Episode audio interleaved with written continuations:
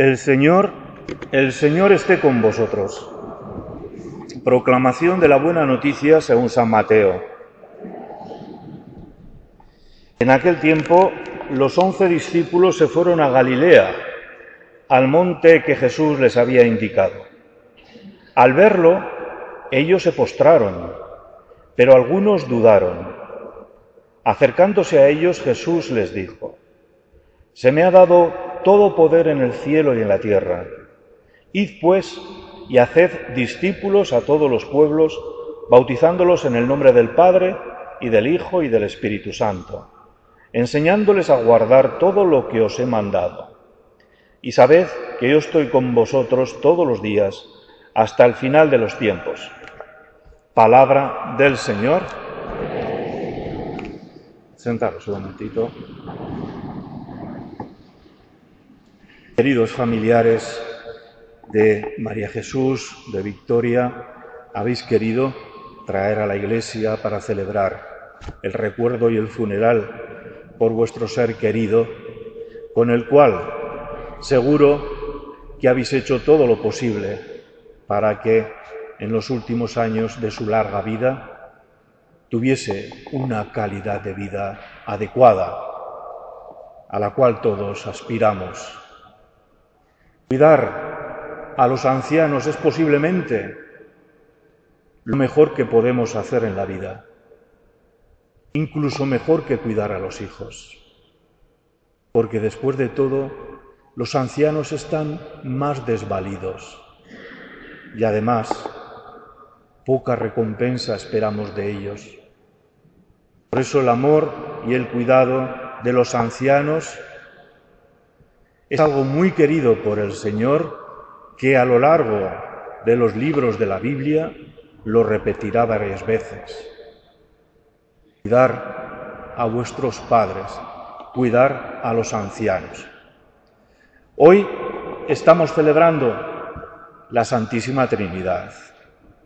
Es un misterio al cual nosotros por nuestra razón y por nuestra imaginación podría jamás podríamos haber llegado. Es un misterio que Jesucristo nos ha regalado. Nos ha dicho cómo es Dios. Dios es amor, un amor intrapersonal, un amor eterno que se desborda hacia el universo, las criaturas y hacia el ser humano creado a, su imagen y semejanza. Este, pues, es nuestro Dios, que tampoco requiere entrar en lucubraciones teológicas de cómo puede ser tres, uno, tres personas, un solo Dios verdadero. Eso se nos escapa y jamás podremos meter en nuestra cabeza a un Dios que nos trasciende y que es mayor que nosotros. Lo que nos toca es recibir esta noticia. Dios es amor, Dios es una familia. Y eso requiere por nuestra parte acogerlo con apertura del corazón, con asombro y con adoración. Un asombro y una adoración que puede mantener las dudas en el corazón. Muchas veces lo digo, la fe no está reñida con las dudas. La fe está reñida con la indiferencia. Se puede tener fe, se puede tener dudas. Hoy el Evangelio nos lo decía así. Jesús lleva a los discípulos a Galilea y allí en el monte se les aparece después de resucitar y dice, al verlo ellos se postraron, pero algunos vacilaban, algunos dudaron.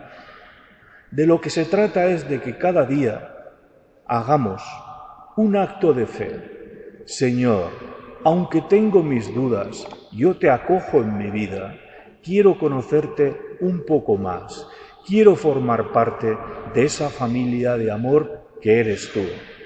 Te doy gracias, Señor, por haberme permitido conocer al Padre Dios, un Padre que es misericordioso. Te doy gracias, hermano mayor Jesucristo, porque tú me has salvado, has venido al mundo y te has hecho carne de mi carne. Y te doy gracias, Jesucristo, porque no contento con todo eso, me has dado tu espíritu, el espíritu de amor que cada día me habla la conciencia y me fuerza a ser un poquito mejor. La Santísima Trinidad, pues, no es un dogma